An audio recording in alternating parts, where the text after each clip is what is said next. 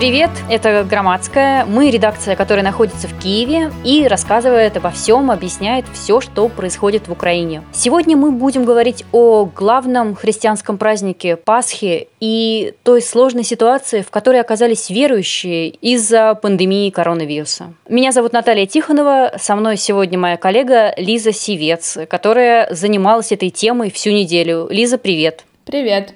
Итак, э, в ближайшее воскресенье православная Пасха. А как мы знаем, количество инфицированных коронавирусом в мире уже перевалило за 2 миллиона человек. В Украине уже более 3700 подтвержденных случаев заболевания коронавирусом. И, как говорят опросы, 85% украинцев сейчас не собираются посещать церковь во время Пасхи. Хотя в начале карантина, в марте, таких было всего 21%. Как правило, Пасха – это семейный праздник, а сейчас семьи очень часто разбиты, разделены, скажем так. В частности, наша главный редактор Яна Седова, она сейчас находится на даче вместе с пожилыми родителями, а ее дети в Киеве, и они даже не могут увидеться друг с другом, провести этот праздник вместе, как было много-много лет. Да, в этом году мы будем праздновать Пасху отдельно. Этого не случалось уже, наверное, два десятка лет. Мои дети находятся в Киеве, дочь Настя и сын Алексей. Они уже совершеннолетние, но тем не менее я, конечно, очень хотела вместе с ними встретить этот праздник.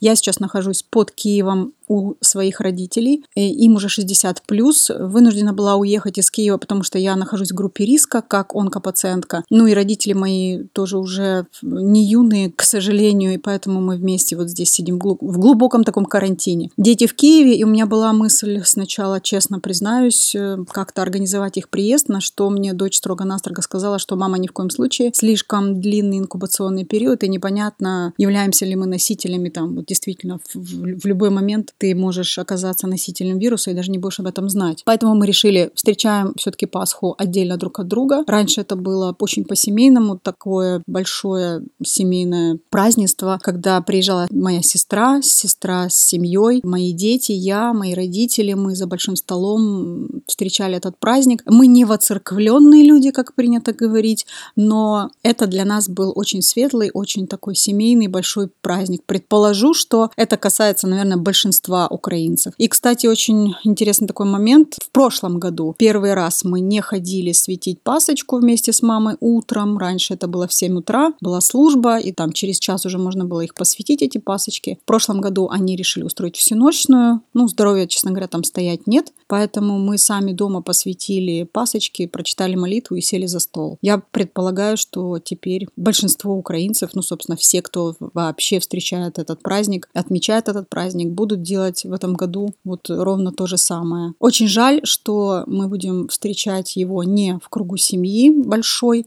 а каждый по отдельности. Но будем надеяться, что это первая и последняя карантинная Пасха для всех нас, а в следующем году все наладится. В такой ситуации находится много семей в Украине. Многим украинцам очень сложно смириться с э, такими ограничениями. Многие до сих пор не верят и говорят, как же так, как же можно не пойти в церковь на Пасху. Последним оплотом вот такого противостояния, можно сказать, стала Киево-Печерская лавра, которая очень долго отрицала распространение коронавируса и не вводила никаких ограничений. Но в итоге именно там образовался очаг распространения коронавируса, и сейчас лавра закрыта на карантин. Лиза, расскажи, какая там сейчас ситуация? Лавру, да, закрыли ее на карантин, и сейчас там уже около 90 90 человек, у них подтвердили заболеваемость коронавирусом, два человека погибли, это 73-летний архимандрит Нектарий и 47-летний иеродиакон Наум. Также появляется информация о том, что инфицированными э, оказались прихожане Киево-Печерской лавры, например, депутат Верховной Рады Украины Вадим Новинский. А какая в целом сейчас ситуация в Киеве? Как мы знаем, ты всю неделю готовила материал и ездила, посещала церкви, смотрела, общалась с прихожанами, с руководством церквей. Что говорят люди? Ну, во-первых, э, Киев сейчас выглядит очень... Э, он пустой, он абсолютно пустой, пустые улицы, и это такое впечатляющее зрелище. Но нельзя сказать то же самое про церкви на самом деле. Да, мы в воскресенье, это было вербное воскресенье, э, мы устроили такую небольшую инспекцию по центральным храмам Киева разных конфессий. Из церквей Московского патриархата мы были сначала в церкви Воздвижения Честного Креста Господнего. Эта церковь была закрыта. Возле нее мы встретили мужчину, он сказал, что он был там с самого утра, и в церкви была ранняя литургия, которая в 7 утра начинается, и на самом деле люди подходили, но их э, не всех пускали в церковь, то есть какое-то определенное количество запустили, а остальные остались на улице и в итоге разошлись. Но после этого мы пошли к еще одной церкви, это церковь Святого Николая Мерликийского, она находится недалеко от Андреевской церкви, и там служба проходила, служба проходила в церкви, но прихожане стояли на улице, их было где-то до 20 человек, и я не могу сказать, что они прям как-то особенно соблюдали дистанцию между друг другом, то есть некоторые были в масках, но стояли они довольно близко друг к другу, и когда закончилась служба, священник объявил, что сейчас будет проходить э, таинство причастия, но заходить можно будет только по одному. Абсолютно закрытой оказалась церковь, храм Святого Александра, это римокатолический храм, римокатолики 12 апреля праздновали именно Пасху, у них все мессы проходили за закрытыми дверьми. Были, конечно, онлайн-трансляции, но возле храма мы встретили только полицию. Также мы были в Михайловском монастыре. Это монастырь Православной Церкви Украины, то есть самой новой, молодой церкви в Украине. Главные двери в храм, в главный храм этого монастыря тоже были закрыты, но мы видели, что в боковые двери люди все-таки заходят, и там действительно проходила праздничная литургия, но нас заверили, что заходят туда в основном те, кто участвует в организации да, этого богослужения. То есть это люди, которые помогают священнику, люди, которые поют в хоре, и те, кто организовывают трансляцию. Но были и, конечно, прихожане. Мы поговорили с одним мужчиной, который зашел туда буквально ненадолго и сказал, что это, конечно, очень такое грустное зрелище, пустой храм, такой огромный и такой пустой. Вот это богослужение его проводил предстоятель ПЦУ Епифаний, и тем не менее, как бы церковь была э, практически пустой. Возле церкви также стоял столик со святой водой и вербой, и иеромонах Михаил, который стоял рядом с этим столиком, говорил, что всем желающим осветить вербу, которые все-таки придут в этот день в храм, им не будут отказывать и как бы вербу эту освятят. И даже тем, кто придет без своей вербы, церковь готова дать пару веточек с собой. Мы можем послушать, что он нам рассказывал об этом дне. Мы призывали своих прихожан сегодня воздержаться от посещения храма. К счастью, почти 90% наших постоянных прихожан прислушались и остались дома. В настоящее время Священный Синод определил, что богослужения должны проходить за закрытыми дверями только при участии хора, священника и тех, кто помогает во время богослужения. А верующие должны воздерживаться от посещения храма. В селах сделать это будет легче, ведь священник после службы сможет объехать все дома и осветить во дворах Пасху и другие продукты. В городе это будет более проблематично. Все будет зависеть от людей. Конечно, выгнать с территории человека, который придет с корзинкой, мы не можем. Но нужно, чтобы была дистанция между ними.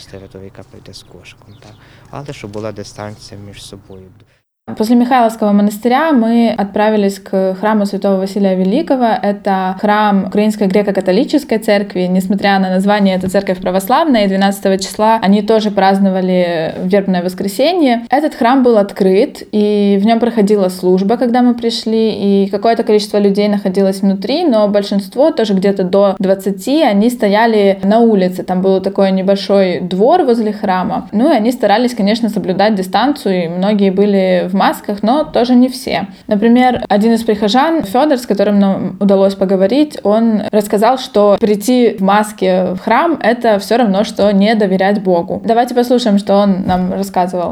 Если человек, который надеется и знает, что здесь находится сам Господь, и он заразился, то он пришел бы к нему и сказал, «Господи, я тебе так доверял, а ты какую-то бациллу не мог убить?»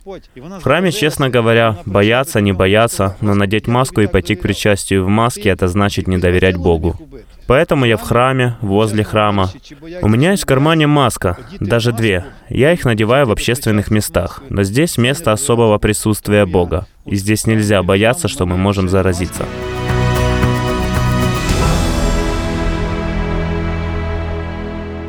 Надо сказать, что несмотря на то, что люди, очевидно, надеются на Бога, в храмах висят объявления, которые говорят о том, что надо соблюдать дистанцию, что надо держаться друг от друга подальше, быть в средствах защиты. И вот в этом храме Святого Василия Великого там даже при входе стоял столик, на котором стоял антисептик, салфетки, перчатки одноразовые, маски кем-то пошитые. И все это можно было брать, если у вас нет своих.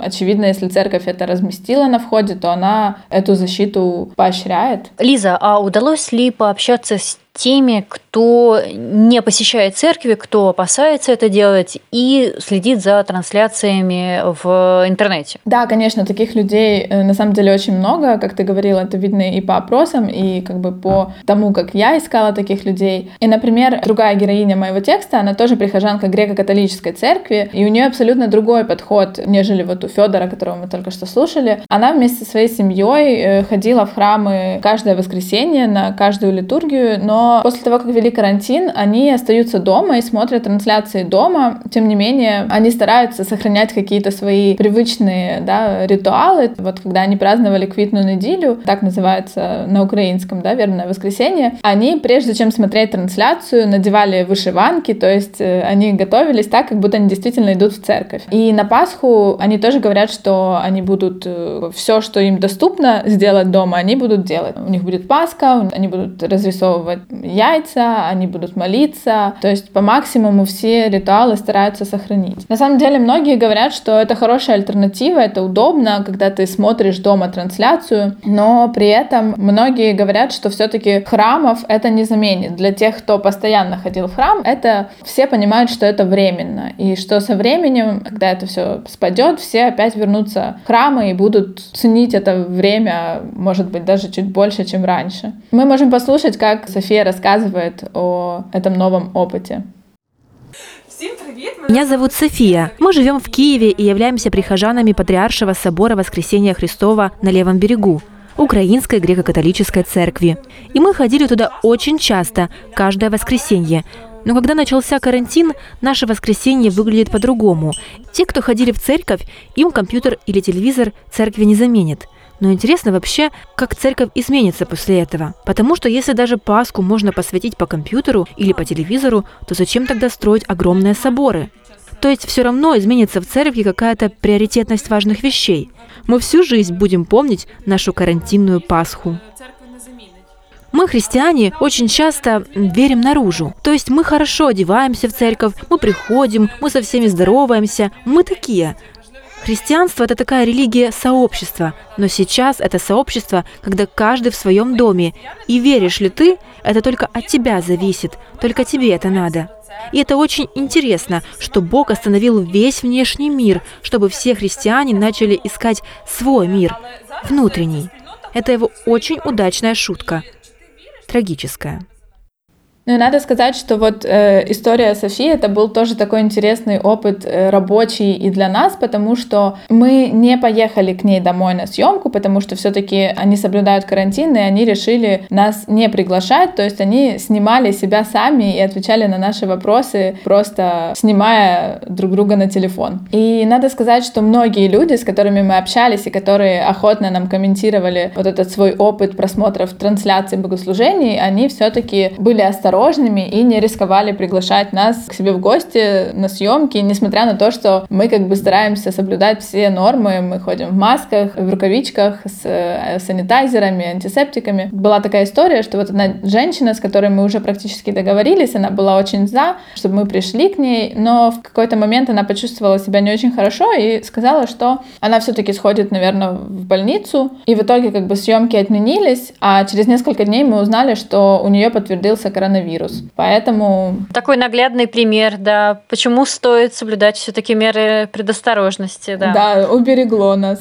В Украине сейчас э, действуют меры карантина. Закрыто метро в крупнейших городах Киеве, Днепре и Харькове. Не работает общественный транспорт. Запрещены междугородние перевозки, закрыты границы, закрыты магазины. И сфера услуг практически не работает, работает только доставка. И власть э, старается распространять эти запреты и, на церковь. Церковь, как мы знаем, разных конфессий реагирует на это по-разному. Ну вот, в частности, мэр Днепра Борис Филатов, например, пригрозил э, церквям отключать воду и свет, если они не закроются, не прекратят богослужения. И также он сказал, что им стоит ждать отмены документов на землю и любых разрешений на реконструкцию. То есть перешел буквально к угрозам. С такой позицией согласны на самом деле не все верующие. Я знаю э, друзей, которые считают, что община сама должна решать, закрывать храм или нет а не светские власти указывать ей на это, потому что закрытие храмов – это, в общем, большевистская практика. Лиза, давай послушаем, что говорили тебе представители церкви. Давай послушаем, но я для начала хочу сказать, что все-таки называть это большевистской практикой немножко такая спекуляция, потому что сейчас абсолютно другая ситуация, да. Церкви хотят закрывать не по политическим причинам, а из соображений как бы безопасности людей, потому что, как мы увидели по ситуации с э, Киево-Печерской лаврой, да, это действительно их такое решение не закрываться, да, и там призывать игнорировать э, эти ограничения карантинное, оно как бы вылилось в такую неприятную историю, да, больше 90 заболевших. И еще интересный факт, на самом деле на территории Киево-Печерской лавры, рядом с ней, долгое время была инфекционная больница, клиника Института эпидемиологии и инфекционных болезней Громашевского. Но в 2013 году жители, да, лавры, они как бы добились вместе с какими-то политиками, они добились того, чтобы эту больницу с территории лавры выселили, и вот теперь, спустя 7 лет, вот так интересно эта история э, окликнулась тоже. Но, конечно, многие священнослужители э, более бдительные и э, у них другое отношение к этим ограничительным мерам. Например, мы можем послушать Романа Холодова, он руководитель отдела социального служения Киевской митрополии ПЦУ. Когда храм будет гореть, вы туда зайдете или пустите туда людей? Конечно, нет. Так же и тут. Это опасно для людей. И не надо их этому подвергать, не надо показывать такую свою беспечность. Это время, когда каждый из нас, наверное, немножко поскучает по богослужениям, по всему этому. И это время потом уже надо будет как-то догнать, приходить в храмы. Я думаю, будет гораздо больше людей после карантина приходить в храмы и будут больше ценить эти моменты, проведенные в храме, проведенные в молитве. Лиза, насколько я знаю, отдел социального служения Киевской митрополии ПЦУ Православной Церкви Украины, также помогает еще бороться с распространением коронавируса. Э, расскажи про это поподробнее. Да, на базе Выдубежского монастыря они запустили производство антисептиков, а также производство масок для врачей. Вообще этот отдел в обычное время он занимается тем, что помогает бездомным, помогает паллиативным больным, детям, помогает пенсионерам, малоимущим, их кормят, покупают им медикаменты. И, собственно, когда началась пандемия, они хотели закупить всем этим своим своим подопечным и антисептики. Но оказалось, что это очень дорого, и их довольно тяжело найти, потому что многие люди на этом как бы начали спекулировать сейчас. Поэтому они решили, они там посоветовались с какими-то врачами своими знакомыми и нашли инструкцию от Всемирной организации здравоохранения о том, как изготовить антисептик в домашних условиях, и начали его производить. Изначально они делали все вручную, и на это уходило много времени. Со временем они купили себе специальную машину для дозировки, но все равно как бы испытывают некоторые трудности с тем, чтобы находить вот эти баночки э, маленькие для антисептика, с тем, чтобы находить спирт, потому что и дорого, и трудно довольно-таки достать. Но, тем не менее, они сделали уже около 20 тысяч вот таких вот бутылочек антисептиков, и они их раздавали уже не только своим подопечным, они их отправляли и в другие города, откуда просили, и э, в другие парафии, и отправляли военным на восток Украины. То есть оказалось, что эта вещь очень востребованная, и многие к ним обращаются и просят помочь с ней. И они, конечно, надеются, что как-то в этот процесс включится немножко государство и возьмет обеспечение населения антисептиками немножко на себя, чтобы все-таки им не пришлось этим заниматься. Спасибо, Лиза. Будем надеяться, что это последняя Пасха, которую мы встречаем вот в таких условиях, что веры в нас будет больше, а государства в нашей жизни меньше. Это был подкаст «Украинские истории». Слушайте нас на всех платформах.